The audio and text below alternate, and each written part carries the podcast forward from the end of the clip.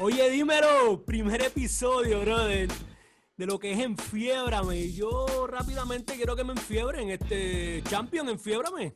Fiebrame, no, no, estoy más que contento y esperando para debatir y discutir un poquito de deportes que lo he estado esperando por semana. Nos estuvimos preparando, así que enfiébrame, Fefo. a mí me encanta. Este, este, podcast yo creo que va a ser un palo y me gusta porque los, los veo, vean uno como que activado, el champion activado. Y esto es de chamaquitos nosotros, siempre debatiendo. Pues yo creo que ahora tenemos el foro para saber quién es el número uno debatiendo en lo que es deporte. Así que, no, no, te dejo la palabra, papi. Ready para ti. Papi, yo te voy a decir algo y yo creo que es lo primero que se tiene que decir para mí. Eh, me enfiebraron, me enfiebraron bien duro y estoy pompeado, papi, estamos activos. Claramente no hay deporte, no hay deporte, ok, este, con la sección de béisbol coreano, mi gente, pero claramente no vamos a hablar de eso hoy.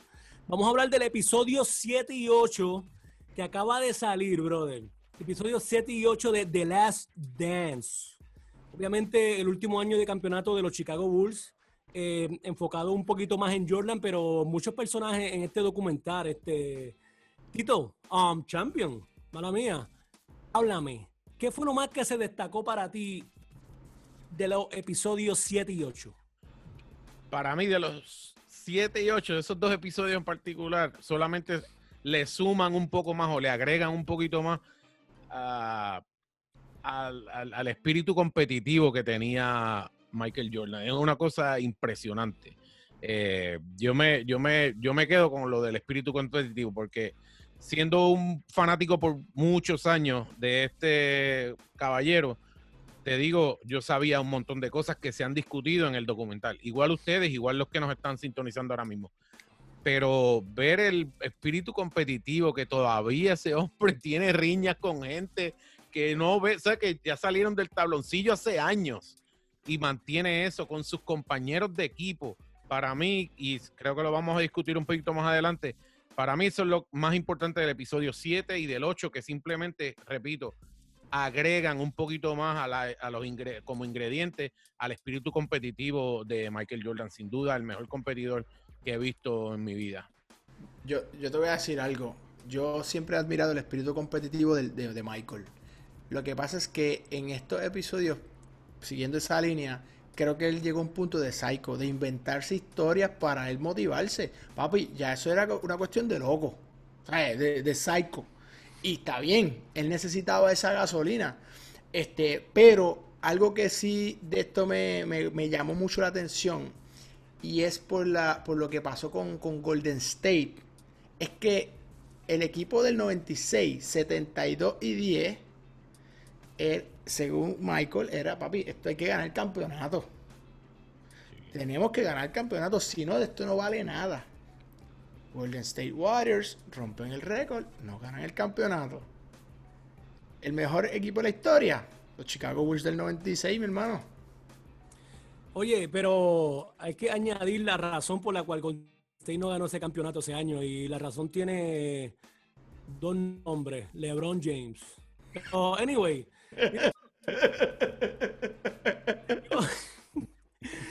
Mira, brother, definitivamente, como ustedes dos mencionaron, mano, eh, este, yo creo que podemos mencionar muchas cosas que se han destacado, que se destacaron en el 7 y 8. Como ustedes mencionaron, el nivel competitivo de Jordan fue sobre los límites.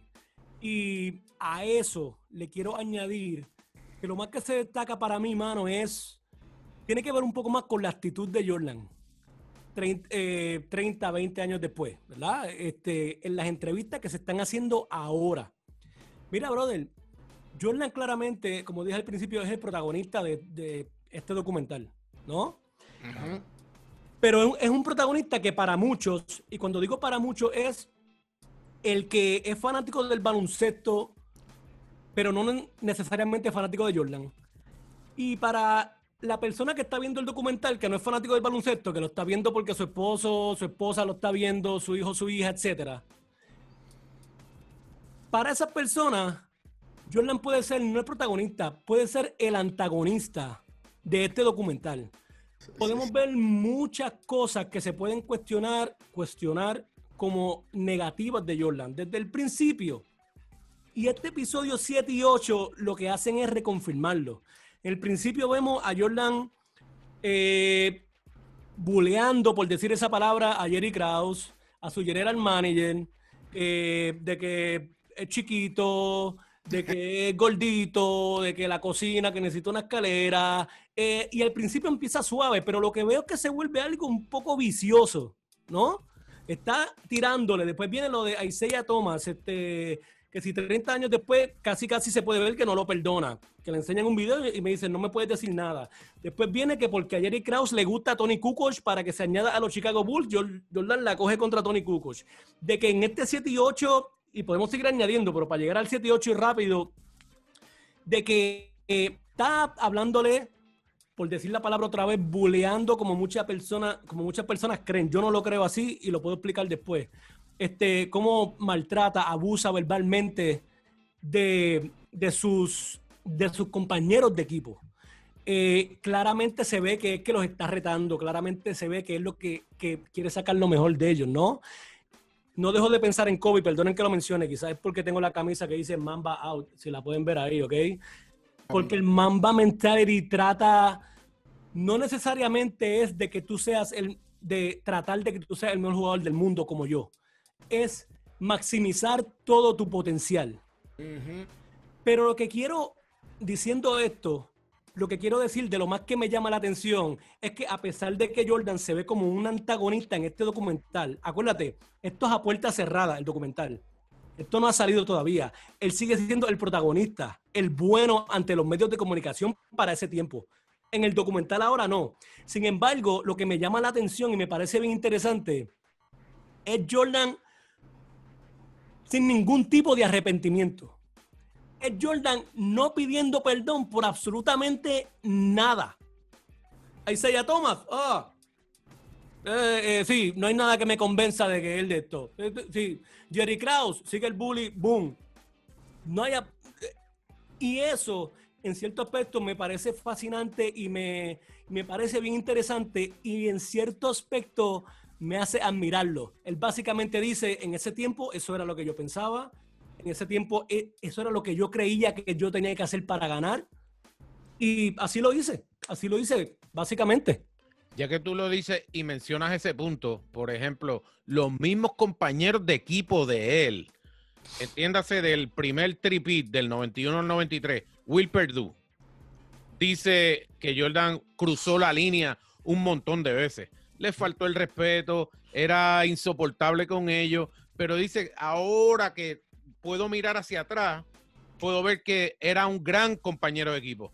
Era exageradamente porque estaba sacando lo mejor de nosotros como compañeros en, ¿sabes? En ruta a conseguir lo que él quería, que era el campeonato, ¿no? A obtener el campeonato. Ahora bien, BJ Armstrong, que también estuvo en el primer tripit, dice, él no podía ser buena gente. No podía ser buena gente para tú ser y tener la mentalidad que este señor tenía, él tenía que ser así de agresivo, así de intenso, es la palabra que utilizó. Tercero, en el segundo tripit, George Butcher dice que todo el mundo en la liga le temía a Michael Jordan por esa intensidad.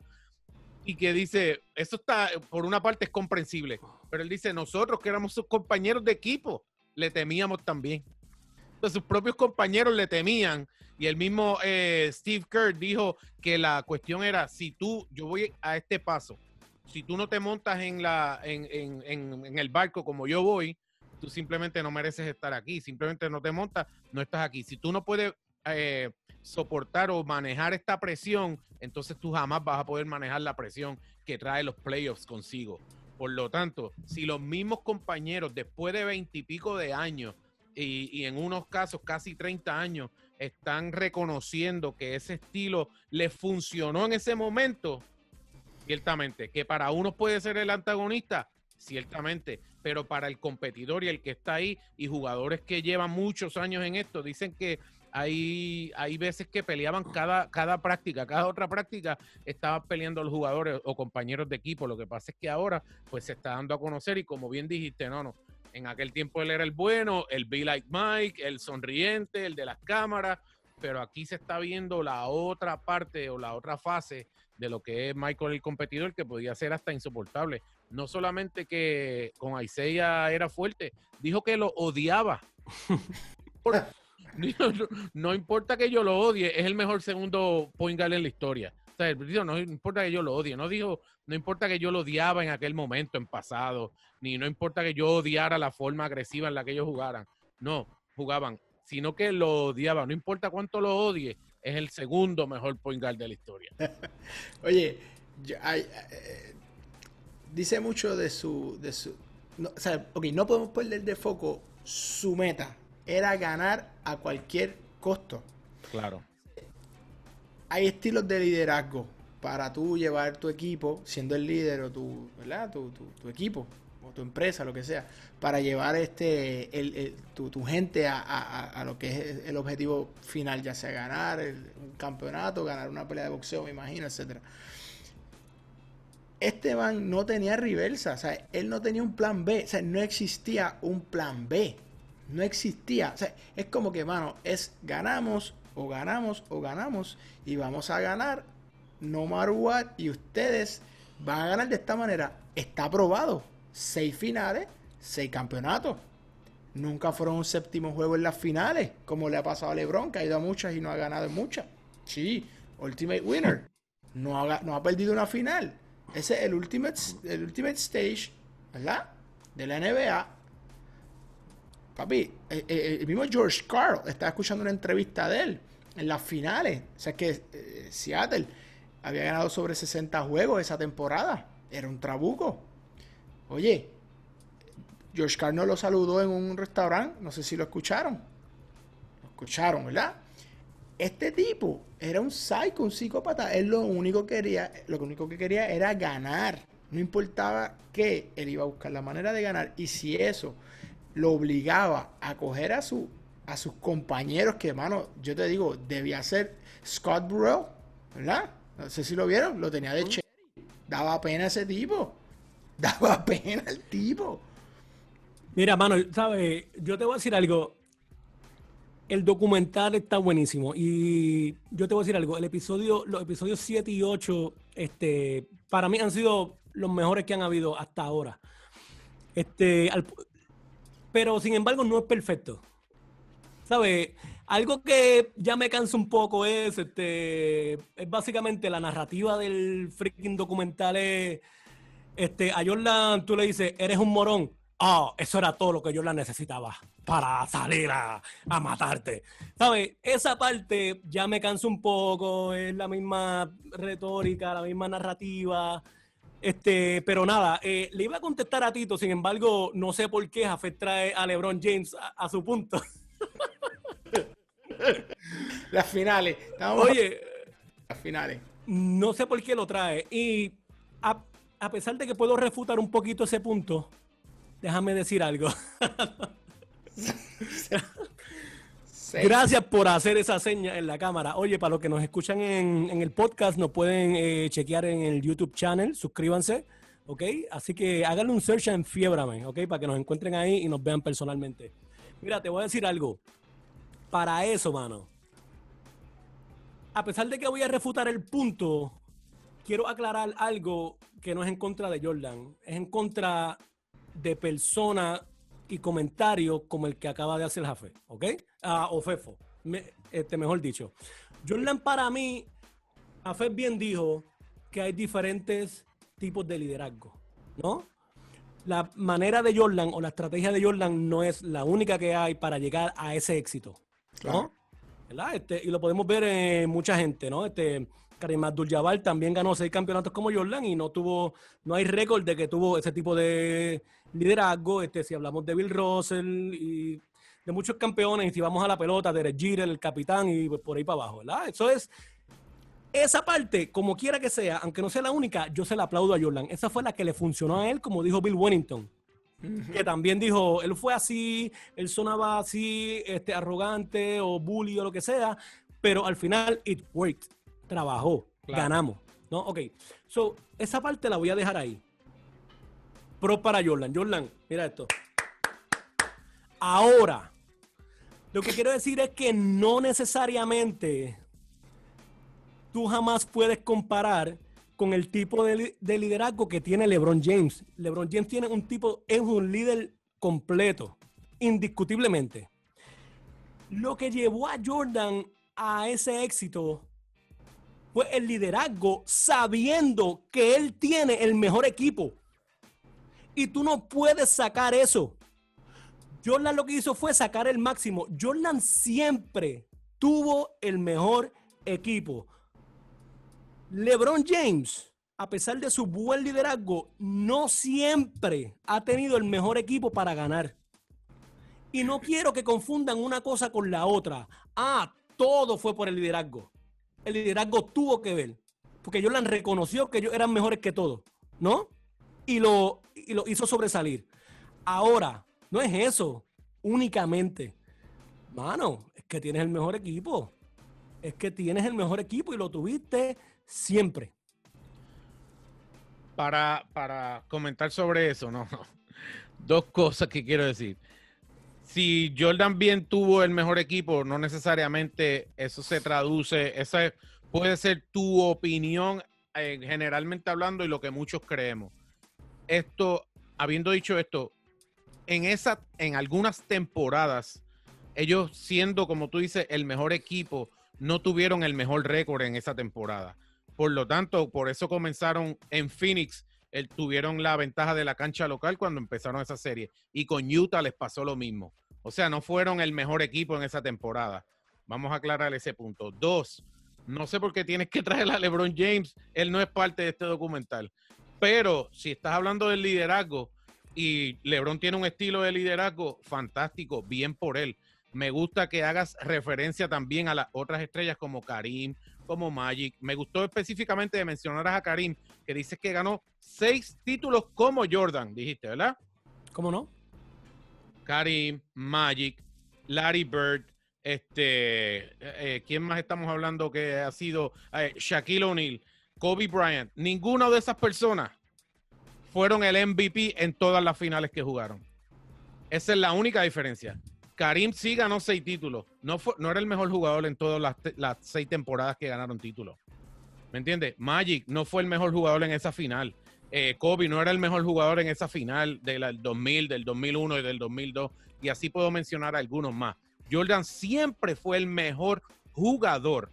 No necesariamente tenía el mejor equipo en algunas temporadas. Siempre fue el mejor jugador. El que las jugadas son mayormente para él que las estrategias defensivas eran en contra de él para tratar de detenerlo, de contenerlo.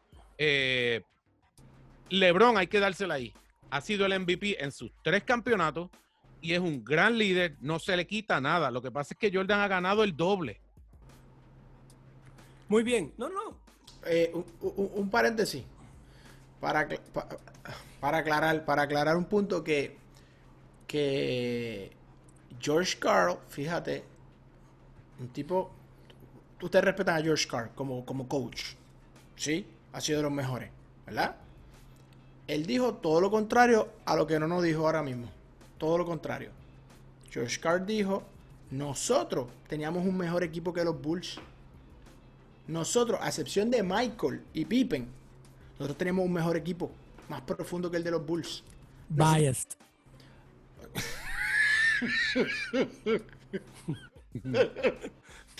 Te estoy diciendo lo que decía este coach. Tú como coach, ¿sabes? Ustedes han jugado baloncesto. Todos hemos jugado baloncesto desde chamaquito. Tú sabes cuando te parabas en una cancha y sabías si tenías un minuto de break o si no tenías un minuto de break contra el equipo que estás jugando. ¿Cierto o falso? Tú lo sabes. Ok, tu coach lo sabe y te va a decir, mira papi, esto, esto es así. Este tipo te va a meter 50 puntos. ¿Ok? Pero tenemos break aquí acá y te lo hablaban claro. Nosotros sabemos, hemos jugado básquet. George Carr estaba confiado. Decía, nosotros tenemos un mejor equipo. Tenemos este récord. Claro, aquí viene un punto interesante. Peyton. ¿Qué hubiese pasado si George Carl hubiese hecho caso a Gary Payton? Gary Payton le decía, déjame galdear a Michael. Esos primeros juegos. George Carr no quería porque tenía una lesión. ¿Ok? Michael los destruye esos primeros juegos. ¿Cierto o falso? Dicho por Carr. Ya de momento, en el tercer juego, empieza la cosa a cambiar. ¿Cierto o falso? ¿Qué hubiese pasado? Eso es un question mark. Pero ahí todavía volvemos y vemos la actitud de Michael cuando Peyton hace los comentarios de que esto cambió así, asado. Michael, hermano, lo bulea. Como que, papi, un abrazo. En buen puertorriqueño, mi hermano, y tú te está el garete. Mano, al sol de hoy. Oye, Michael, la realidad del caso es que promedió 27 puntos por juego en esas finales, lo más bajo en unas finales para Michael, y su por ciento de campo fue 42%, lo más bajo en su carrera. Déjame contestarte algo, eh, Fefo. ¿Puedo? Dale, dale. O, sabes, o tú estás hablando todavía. Era por lo de, lo de Gary Payton, el punto de Gary Payton de qué hubiera pasado si, si él hubiese entrado antes a defender a, a Michael. Pero te voy a dejar el micrófono, papi, dale, dale. Ok, varias cosas para aclarar ahí, para que el público pueda entender y nuestros escuchas puedan eh, saber la verdad los datos, los hechos, ¿ok? Ok, George Carl dice, tenemos el mejor equipo. Dime tú si esto es tener un mejor equipo. Número uno, vamos a empezar ofensivamente. ¿Quién es el mejor jugador ofensivo de esos dos equipos? No, no, Michael. Michael Jordan. El mejor jugador del mundo, ¿sí o no? Siempre. Peyton y Sean Kemp, que lo llaman Oh, Gary Payton y su compañero de puentes aéreos. No, no dicen más nada de Sean Kemp en el documental, by the way. Compañero de, de, de puentes aéreos. Pippen, Sean Kemp o Gary Payton. Ve, posición por posición. Vamos a hacerlo. Vete, por posición por posición. Sí. No, Voy a cortarlo. No, no, para ser justo. Vamos a cortarlo para no aburrir a la gente. Ya va 2 a 0. ¿Verdad? Ok, ok. Y no hablemos de Roman y el tercer mejor jugador. Mira esto. Eso ofensivamente. Ese año, te puedo mencionar el All Defensive Team, el First Team. Ajá. O sea que son cinco jugadores. Estos son los cinco mejores jugadores defensivos en cada posición.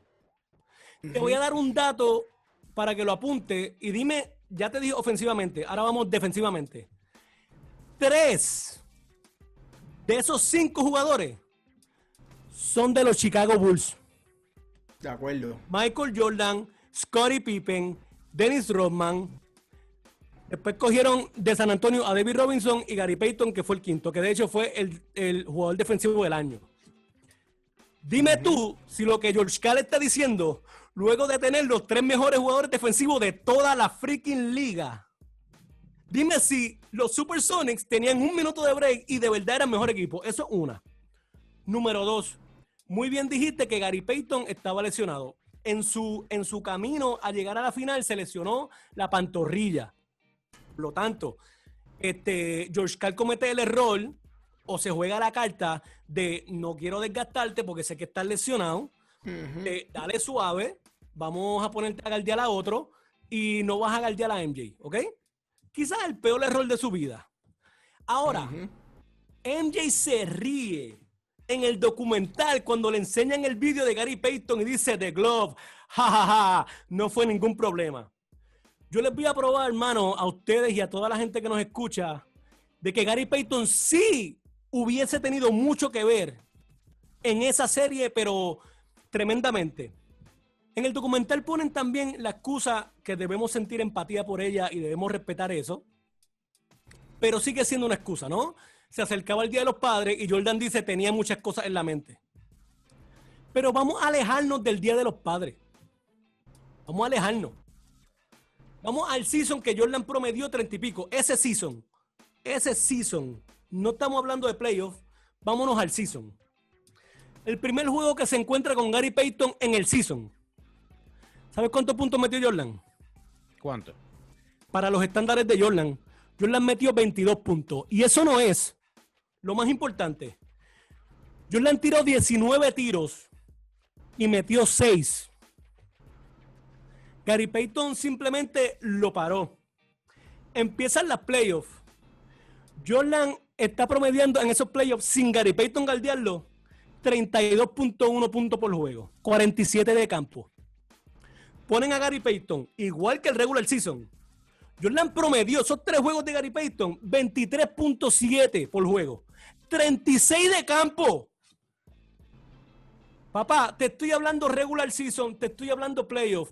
Yo creo, independientemente de si hubiese cambiado el resultado final, ya sea hubiese sido en 7 o que Seattle hubiese ganado, definitivamente Gary Payton tuvo un efecto en Michael Jordan.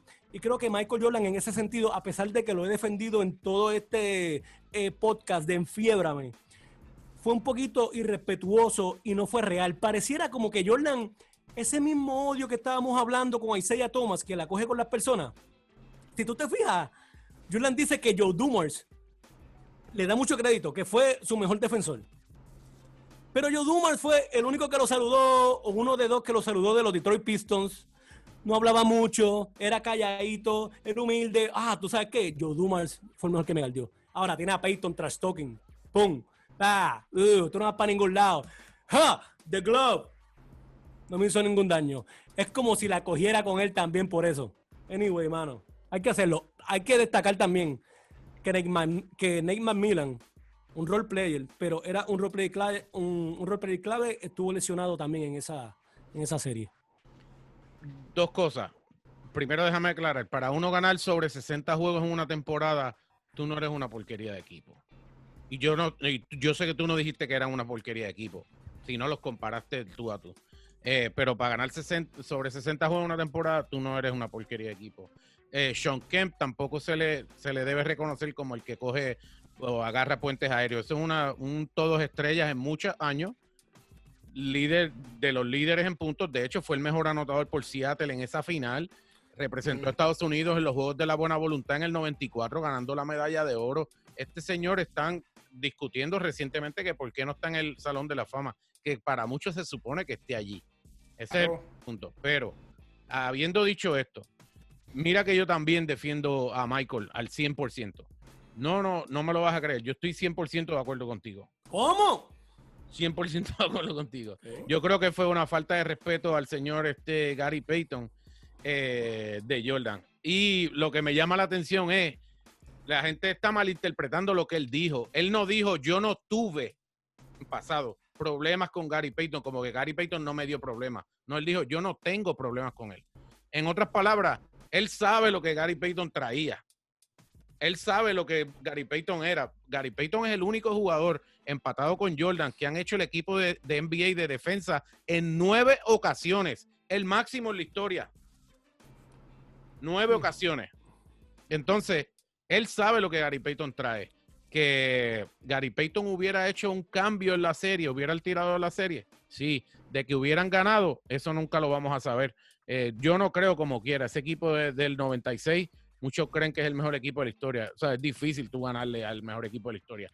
Ahora bien, estoy de acuerdo. Él definitivamente se las puso difícil a Michael cuando lo guardió y sí podía molestarlo mucho. Son casi igual de tamaño. Él es 6 pies 4 pulgadas. Jordan es 6'6. Tampoco es que es súper bajito. Es más o menos igual. Eh, no tenía el mismo atleticismo, etcétera pero era un jugador grande defensivamente hablando, era también muy fuerte. ¿Recuerdas cuando Gary Payton lo posteaban en contra de los gares chiquitos del otro equipo? Era un guard muy fuerte, sabía jugar en el poste bajo, de espalda del canasto, era un grandioso point guard, una mente privilegiada, un IQ de básquetbol súper grande, que por eso George Carr tampoco lo puso, porque decía, yo lo necesito en la, en la ofensiva. Así que para resumir, sí estoy de acuerdo en que Jordan no se portó bien con Gary Payton y cuando él le da crédito a Joe Dumars tampoco lo entiendo porque el efecto de Joe Dumars era un esfuerzo de cinco personas. No era él solo, y él lo dice en uno de sus libros, Jordan lo dice, eh, se llama For the Love of the Game. En ese juego él menciona ese dato de Joe Dumars, que no era individual, sino más bien era en equipo. Pero Gary Payton sí tenía la capacidad de, contener a Jordan al menos. Eh, uno para uno sin mucha ayuda de double team. Pienso, que estoy con ustedes. Yo, yo por eso lo traigo, porque pienso que, fíjate, tú sabes cuando, cuando en el boxeo tú ves que le cogen el truco a un boxeador, por ejemplo, a Tyson, cuando le cogieron el truco, ya tú sabías, Tito Trinidad, le cogieron el truco y ya tú sabías cómo lo podías derrotar porque le cogieron la esquina.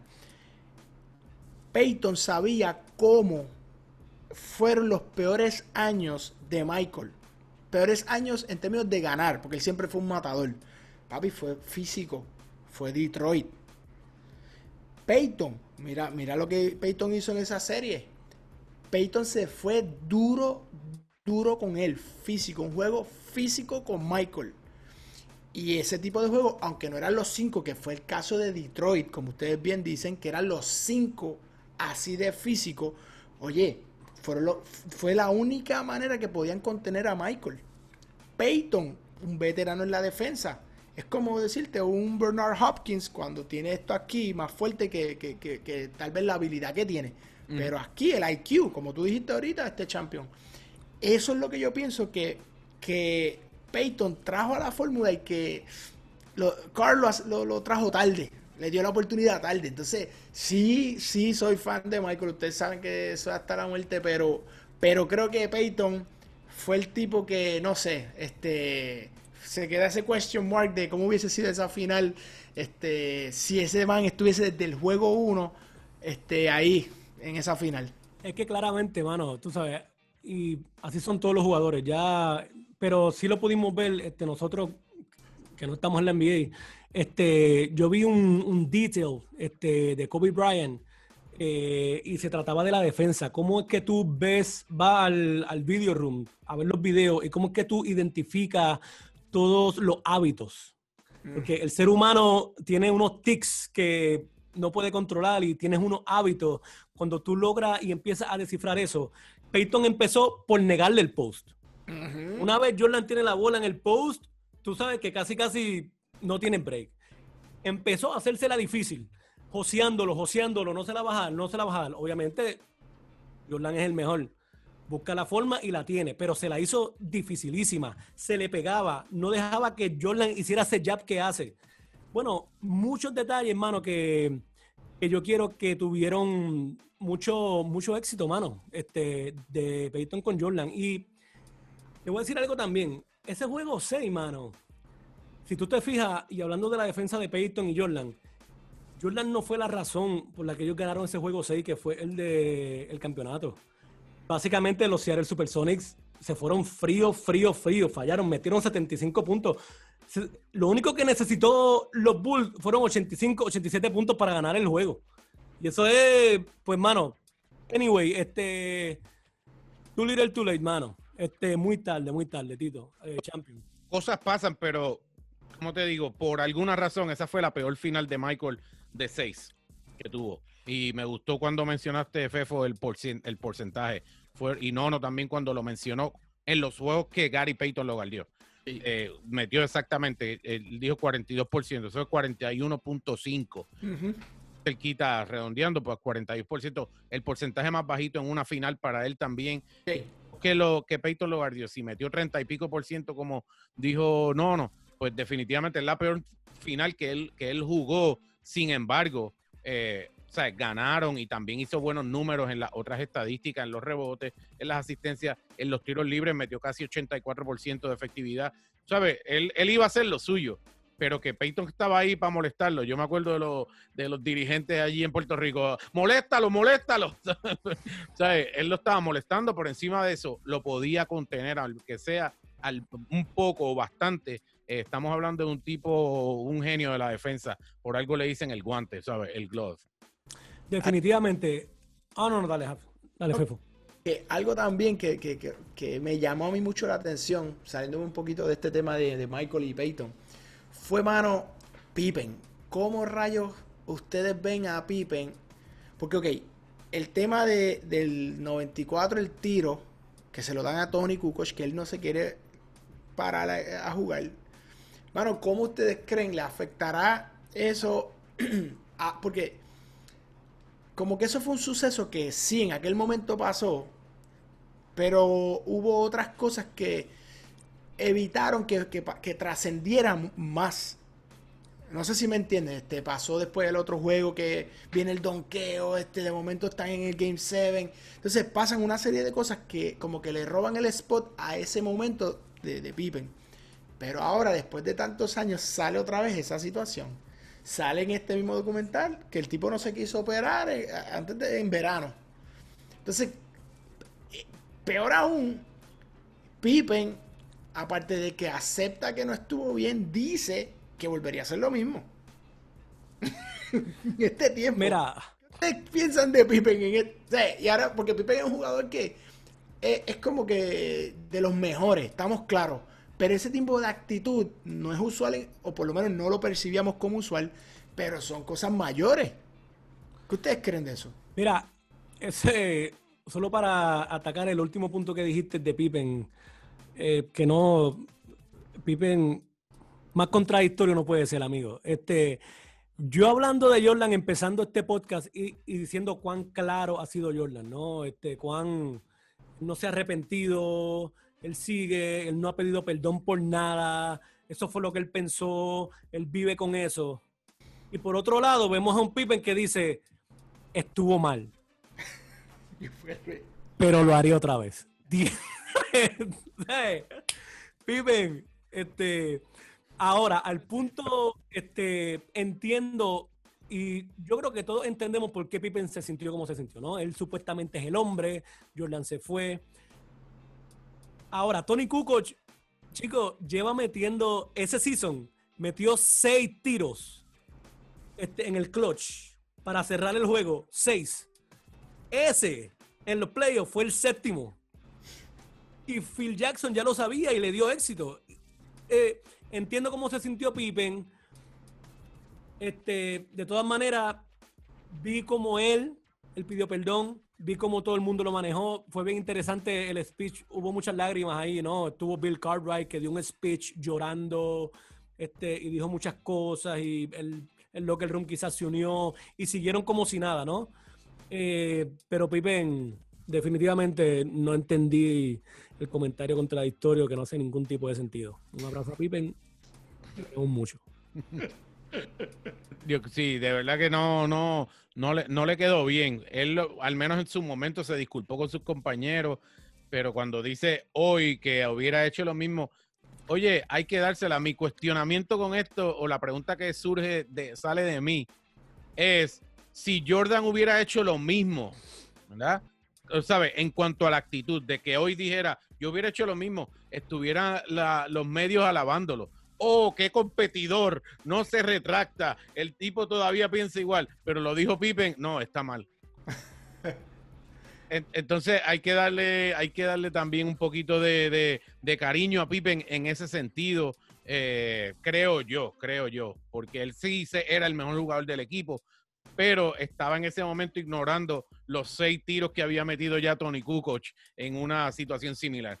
Eh, yo creo que él lo hizo mal, pero el que él diga que él lo hubiera hecho otra vez, eh, hubiera repetido lo mismo, bien, ese es su espíritu competitivo, él sentía que eso era lo que debía hacer en el momento y que Pippen tenía y que Phil Jackson tenía que poner la jugada para él y punto. Si eso es lo que él siente, pues mira, que tire para adelante. Pero no creo que sea justo que le tiremos un montón a Pippen por tener esa mentalidad cuando Jordan tiene la misma y entonces lo, lo alaban. Más, más alabanza no le pueden dar. Definitivamente, mano. Mira, yo te digo una cosa, mano. Pippen, Jordan, este documental está buenísimo, mano. Yo me lo estoy disfrutando. Este, una cosa es que los documentales, cuando son aprobados por el protagonista, eh, este, el que ve documentales o ve películas aprobadas por de quién se trata, usualmente tú tienes ese mecanismo de defensa, quizás no es muy bueno porque no es muy real, no, está bien protegido por esa persona. Ah, yo quiero que esta, esta pregunta, esta contestación de Pippen salga, que esta contestación de Roman no salga, etcétera. Pero yo he estado, mano, bien satisfecho con, con, con todo lo que ha transcurrido aquí, mano, y yo creo, no puedo esperar para el 9 y 10. Y yo creo, mano, que ya debemos ir cerrando. Último pensamiento, dímelo. Oye, papi, te voy a decir algo. Eh, hay, un- hay una persona herida. Greg Hodges. No le entrevistaron. Ah, Llévatelo, Corillo, llévatelo. claro, papi, vámonos, vámonos, fíjate de eso.